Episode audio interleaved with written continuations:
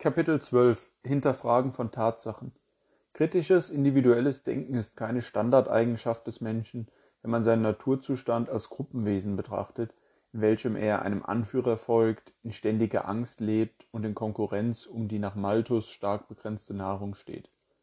Die Gruppe konnte dabei Schutz und die Chance zum Überleben bieten und war deshalb auch sehr sinnvoll. Auch bei uns modernen Menschen findet man eine gewisse Form der Schwarmintelligenz vor. Wenn viele Leute in eine Richtung flüchten, läuft man im Normalfall nicht in die andere Richtung. Wenn alle an der Börse nach Profit schreien, sehen die wenigsten die Parallele zur letzten Finanzkrise. Sollten die meisten Anwesenden der gleichen Meinung zu einem Thema sein, will man ihnen als vermeintlicher Sonderling selten die Stirn bieten. Ich überspitze hier bewusst, um Ihnen aufzuzeigen, dass es auch wichtige Fälle gibt, in denen der Instinkt der breiten Masse zu folgen absolut falsch ist. In pragmatischen Fällen ist das vollkommen in Ordnung. Rennen alle aus einem brennenden Haus, gebietet der Verstand es ihnen gleich zu tun. Betrachtet man aber unsere heutige Gesellschaft, in der es wesentlich leichter ist, einfach dem Konsens der Masse zu folgen, anstatt gegen eine Vielzahl von Meinungen zu argumentieren, wird klar, dass es nicht nur bei Instinkten bleibt. Vielmehr bezieht sich die Hörigkeit gegenüber der lauten Menge auf fast alle Bereiche des Lebens. Wenn im Mainstream Wert auf teure Konsumgüter gelegt wird, ziehen viele mit, obwohl sie es sich eigentlich nicht leisten könnten. Sollten viele Medien und öffentliche Personen beschließen, sich gegen die Biologie zu wenden, indem man plötzlich das Geschlecht als soziales Konstrukt bezeichnet und etliche Geschlechter einführt, wird es auf einmal politisch korrekt? Widerspricht man diesen vermeintlichen neuen Tatsachen, dann wird man sehr schnell durch diffamierende Bezeichnungen herabgewürdigt und es werden nicht selten haltlose Behauptungen erhoben, um einen zum Schweigen zu bringen. Doch ist es richtig, seine eigene Meinung unterzuordnen, weil es einfacher ist? Nein, und das ist eine der essentiellen Erkenntnisse, die ich hier vermitteln möchte. Wenn man das Gefühl hat, dass etwas nicht stimmt, sollte man der Sache auf den Grund gehen und die Wahrheit suchen. Eine Sache wird nicht wahr, nur weil sie Millionen Menschen wiederholen und glauben, Jedoch lässt sich mit Gefühlen auch nicht gegen eine breite folgsame Masse debattieren, was auch nicht wünschenswert ist. Wer eine Meinung vertritt, sollte sich seiner Sache sehr sicher sein und Fakten in der Hinterhand haben, die er recherchiert und validiert hat, denn nur so ist der eigene Standpunkt gerechtfertigt. Jeder Mensch hat die Verantwortung, seine Meinung selbst zu wählen und sich ihr sicher zu sein bis zu dem Zeitpunkt, an dem er durch Argumente überzeugt wird. Es ist dumm, eine Meinung nicht auf rationalen Argumenten und Erfahrungswerten basieren zu lassen, sondern auf einer Ideologie, der man unterstellt, einfach von Natur aus richtig zu sein oder dem manipulierten Verstand nachzugeben, ohne die Realität zu hinterfragen. Ideologien vereinfachen und verfälschen die Wirklichkeit und bieten einfache Lösungen für komplexe multidimensionale Probleme an. In der heutigen Gesellschaft werden Menschen dazu genötigt, keine kritische Position zu beziehen, da es einfacher ist, mit ihnen umzugehen, wenn Sie sich nicht zu viele Gedanken machen. Sollten Sie als Kritiker dennoch unbequem werden, gibt es viele tief verwurzelte, mit negativen Assoziationen behaftete Bezeichnungen, mit denen man sie versehen kann. Schnell sind Sie ein Nazi, ein Rassist, ein Sexist oder einfach ein böser Mensch, um Sie in den Augen der Öffentlichkeit mundtot zu machen, und zwar ohne Ihre Argumente zu betrachten und auf Richtigkeit zu prüfen. Die Ursachen einer politischen Katastrophe werden beispielsweise einfach hingenommen und bedürfen somit keiner weiteren Erklärung. Es gibt diese Zustände nun einmal und man sagte ihnen ja bereits, es gebe keine Alternative, also akzeptieren sie es stillschweigend. Wenn Banken bankrott sind, die ihre Gewinne privatisiert haben, dürfen ihre Verluste eigentlich nicht verstaatlicht werden, was aber von gewissen Personen als nicht zur Debatte stehend abgetan wird, und das akzeptieren sie, weil es einfach anstrengend wäre, ihre Komfortzone zu verlassen. Wenn man dann doch zu laut den Mund aufmacht, wird man auch in einem offiziell freiheitlich-demokratisch geprägten Land durch die Anzeige einer angeblich begangenen Volksverhetzung, der Hassrede oder der Verleumdung eines Besseren belehrt. Nur weil eine Meinung nicht gefällt, darf sie nicht erdrückt und zensiert werden. Wenn eine Meinung schlecht und dumm ist, dann wird sie sich früher oder später selbst enttarnen. Dafür braucht man keine Zensur, um der ange angeblichen Gerechtigkeit willen zu bemühen, denn diese ist immer subjektiv und tötet Grundrechte wie die freie Rede. Wenn zensiert wird, dann immer aus ganz persönlichen Motiven. Alle autoritären Regime der Geschichte haben dies gemeinsam, und immer war die scheinbar logisch begründete Zensur des Andersdenkenden der Anfang vom Ende der Freiheit. Der andere wurde als gefährlich und moralisch fragwürdig abgetan, und mit seiner Redefreiheit wurden auch seine Menschenrechte beschnitten. Für einen wirklich selbstbestimmten und freien Menschen ist es demnach unerlässlich, genau konträr zu diesem Bild zu sein und alles zu hinterfragen, was eine große Auswirkung auf die ihn umgebende Lebenswirklichkeit und das Leben anderer hat. Im Entwicklungsprozess eines Menschen ist es eine unabdingbar notwendige Etappe, dass er kritisch hinterfragen lernt. Vielen ist die rebellische Phase in der Pubertät ein Begriff, in welcher der junge Mensch hormonell bedingt vieles ablehnt, einfach weil es von den Eltern kommt. Diese Phase ist zwar normal, aber für das spätere Leben nicht das, was ich für gut befinde, sondern unvermeidbar und stellenweise anstrengend, der während dieser nur aus einer Laune heraus provoziert und abgelehnt wird. Ein Mensch sollte sich lieber dazu bringen, die wahre Natur der Dinge verstehen zu wollen, als aus Lust und Laune heraus patzig und abweisend zu sein. Er sollte anhand von Daten, Fakten, Erlebnissen, Erfahrungen und echten Experten ein Verständnis für die Welt entwickeln und nie glauben, bereits alles zu wissen. Ich persönlich versuche mich als ewigen Schüler aller Gebiete zu betrachten, der versucht alles zu begreifen, was er begreifen kann und dadurch zu lernen. Jedem Menschen sind sprichwörtlich schon einmal die Schuppen von den Augen gefallen.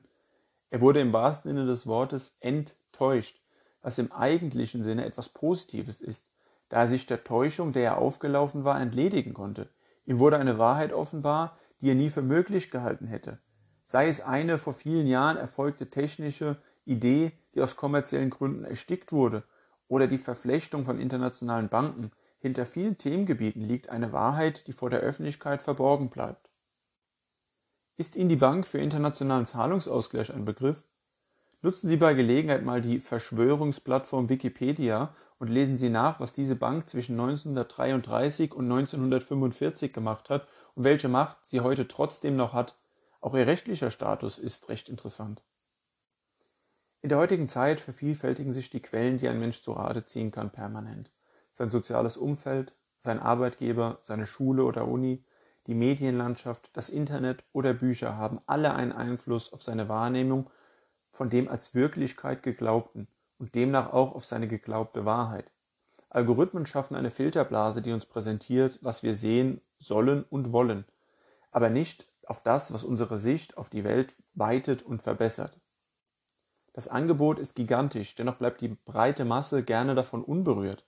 Sie lesen nicht, Sie schauen keine Dokumentation, nein, sie reden nicht einmal über Ernsthafteres als oberflächliches Erste Weltgehabe, welches das Traumauto sei, die jüngste Party oder promiskuitive Eskapaden einzelner Bekannter. Selten stehen einzelne Individuen dieser salonfähigen Unwissenheit konträr gegenüber und erkennen ein Ungleichgewicht in der Darstellung einer vermeintlich eindeutigen Wahrheit und der wahrscheinlichen Realität. Oft hat der Sender einer Botschaft zudem die Intention, seine Botschaft als alleinige Wahrheit darzustellen, was grundsätzlich sehr kritisch zu sehen ist, da es immer mehrere Blickwinkel und unterschiedlich stark betrachtete Faktoren gibt, die eine einseitige Darstellung tendenziös machen. Im Allgemeinen muss ergänzt werden, dass bei der Suche nach der Wahrheit nicht die Quantität der Stimmen, sondern die Qualität der Argumente zählen sollte. Wenn man versucht, unvoreingenommen die Kernaussagen hinter Aussagen Beiträgen, Dialogen etc. zu erkennen, bilden diese ein sehr gutes Fundament, um sich der Wahrheit hinter der jeweiligen Botschaft zu nähern. Eine falsche Aussage schafft keine Wahrheit. Denn auch wenn sie in den schönsten Worten immer wieder neu erfunden wird, bleibt ihre Grundaussage gleich. Leider erkennen das viele Menschen nicht. Es ist also ein weiteres Feld, in dem man sich von der Menge abheben kann und in dem man sich dramatisch verbessern kann. Ein Beispiel dafür ist die während des Dritten Reichs vertretene These, dass der Zweite Weltkrieg aus deutscher Sicht ein Verteidigungskrieg sei und man nur zurückschieße. Eine derartige Information kann unheimlich Schreckliches hervorbringen, wie die Geschichte uns gelehrt hat. Selbsterklärtes Expertentum steht der Wahrheitsfindung meiner Meinung nach diametral entgegen. Wenn sogenannte Experten eine Stellungnahme zu einer aktuellen Situation machen, liegt dieser primär der angeführte Beweis ihrer Scheinautorität zugrunde, der sie gegenüber der Bevölkerung zur meinungsbildenden Instanz machen soll, anstatt die Stellungnahme mit Argumenten zu einer validen Expertise zu machen. Es gibt zum Beispiel Menschen, die im Fernsehen bei jeder aktuellen Sachlage rein zufällig ein Experte sind. Derartige emotionsbasierte Unterstützung einer bewusst gesteuerten Wahrnehmung kann dem freien, wahrheitsorientierten Diskurs die Luft zum Atmen rauben da echte Argumente folglich nicht als solche geachtet werden. Dieses Verhalten ist demnach aufs schärfste zu verurteilen. Ich als Experte sehe das so. Ist ein Totschlagargument für echten Diskurs, zu dem ein echter Experte vielleicht nicht zugelassen wurde oder ein Moderator nicht kritisch gegenüber dem Expertentum ist. Um ein aktuelles Beispiel anzuführen, gehe ich kurz auf die sogenannte Dieselaffäre ein, die dafür verantwortlich gemacht wird, dass die Luft in Städten schlecht ist und demnach städtische Fahrverbote her müssen, die Millionen Menschen Probleme bereiten. Das Hauptargument ist in dieser Debatte die Gesundheit, die bei überschreitender Grenzwerte, die für ein lokales Verbot maßgebend sind und lustigerweise um ein Vielfaches unter den Grenzwerten für Büroräume liegen, sehr beeinträchtigt würde. Wenn nun grünen Politiker einfach aus dem Bauch heraus und weil sie Umwelt irgendwie gut finden, gravierende gesundheitliche Risiken postulieren und diese Meinung propagiert wird, während der Lungenfacharzt Professor Dieter Köhler die Werte als unbedenklich bezeichnet, dann stelle ich mir die Frage, wo der Faktenbezug in solch einer politisch motivierten Debatte bleibt, wenn man die Medizin nicht wirklich befragt. Natürlich ist Professor Köhler nur eine Person und andere Personen haben andere Meinungen, aber die Tatsache, dass der Partikelfilter eines Dieselmotors nachweislich eine reinigende Wirkung auf die Umgebungsluft hat, habe ich erst von dem Maschinenbau- und Bionikprofessor Lutz-Achim Geng erfahren. Dies haben auch zwei Bosch-Manager in einem Interview mit Stuttgarter Nachrichten zu bedenken gegeben. Tatsächlich sei die Luft, die aus dem Auspuff von Dieselfahrzeugen mit moderner Abgasreinigung komme, weit weniger belastet als die Luft, die der Motor zuvor angesogen habe. Der Diesel sei eine Luftreinigungsmaschine, so Volkmar Denner. Rolf Bulander, Chef der Kfz-Sparte, erklärte, die Abgase enthielten nur ein Zehntel so viele Feinstaubpartikel wie die umgebende Luft. Ich bin ebenfalls stark dafür, ein Bewusstsein der eigenen Gesundheit und für den Schutz unserer wunderbaren Umwelt, der wir unser Leben verdanken, auszuprägen. Aber ich bin auch an Fakten interessiert und mag es nicht, eine Meinung ohne sachliche Grundlage oder echten Diskurs diktiert zu bekommen. Noch extremer wird es, wenn die jeweilige Volksvertretung in ihrem Handeln als Minister und ihren Aussagen keine Kompetenz und keine Erfahrung in ihrem aktuellen Aufgabengebiet hat, welche sie befähigen würde, Entscheidungen nach bestem Wissen zu treffen. Diese Inkompetenz wird durch Berater aus der eigenen Familie kompensiert, die sich dafür hoch entlohnen lassen. Häufig lassen sich durch Selbstrecherche genauere Standpunkte ausarbeiten, die eine bessere Faktenlage berücksichtigen. Wieder bleibt mir nur der Appell, sich seines eigenen Verstandes zu bedienen, keine Scheu zu haben, sich auf neue Gebiete einzulassen und in ihnen zu bilden, kritisch zu hinterfragen und selbst Faktenchecks durchzuführen. Keine Instanz ist so autoritär, als dass man sie nicht hinterfragen muss und davon ausgehen kann, dass ihr Fehler unterlaufen, die schadhaft sein können. Auch die Frage, wem die Situation nützt, empfiehlt sich regelmäßig. Wissen ist niemals Schwäche. Die Informationslage entscheidet maßgeblich über den Erfolg im Leben. Demnach ist es eine der wichtigsten Lektionen in der persönlichen Entwicklung, zu lernen, wie man Informationen erhält, organisiert, verarbeitet und Gegebenheiten hinterfragt. Dazu gehört es auch, aus der eigenen, teilweise medial bedingten Filterblase auszubrechen, die dazu beiträgt, stets Belege für die eigenen Standpunkte zu finden und konträre Standpunkte zu diskreditieren.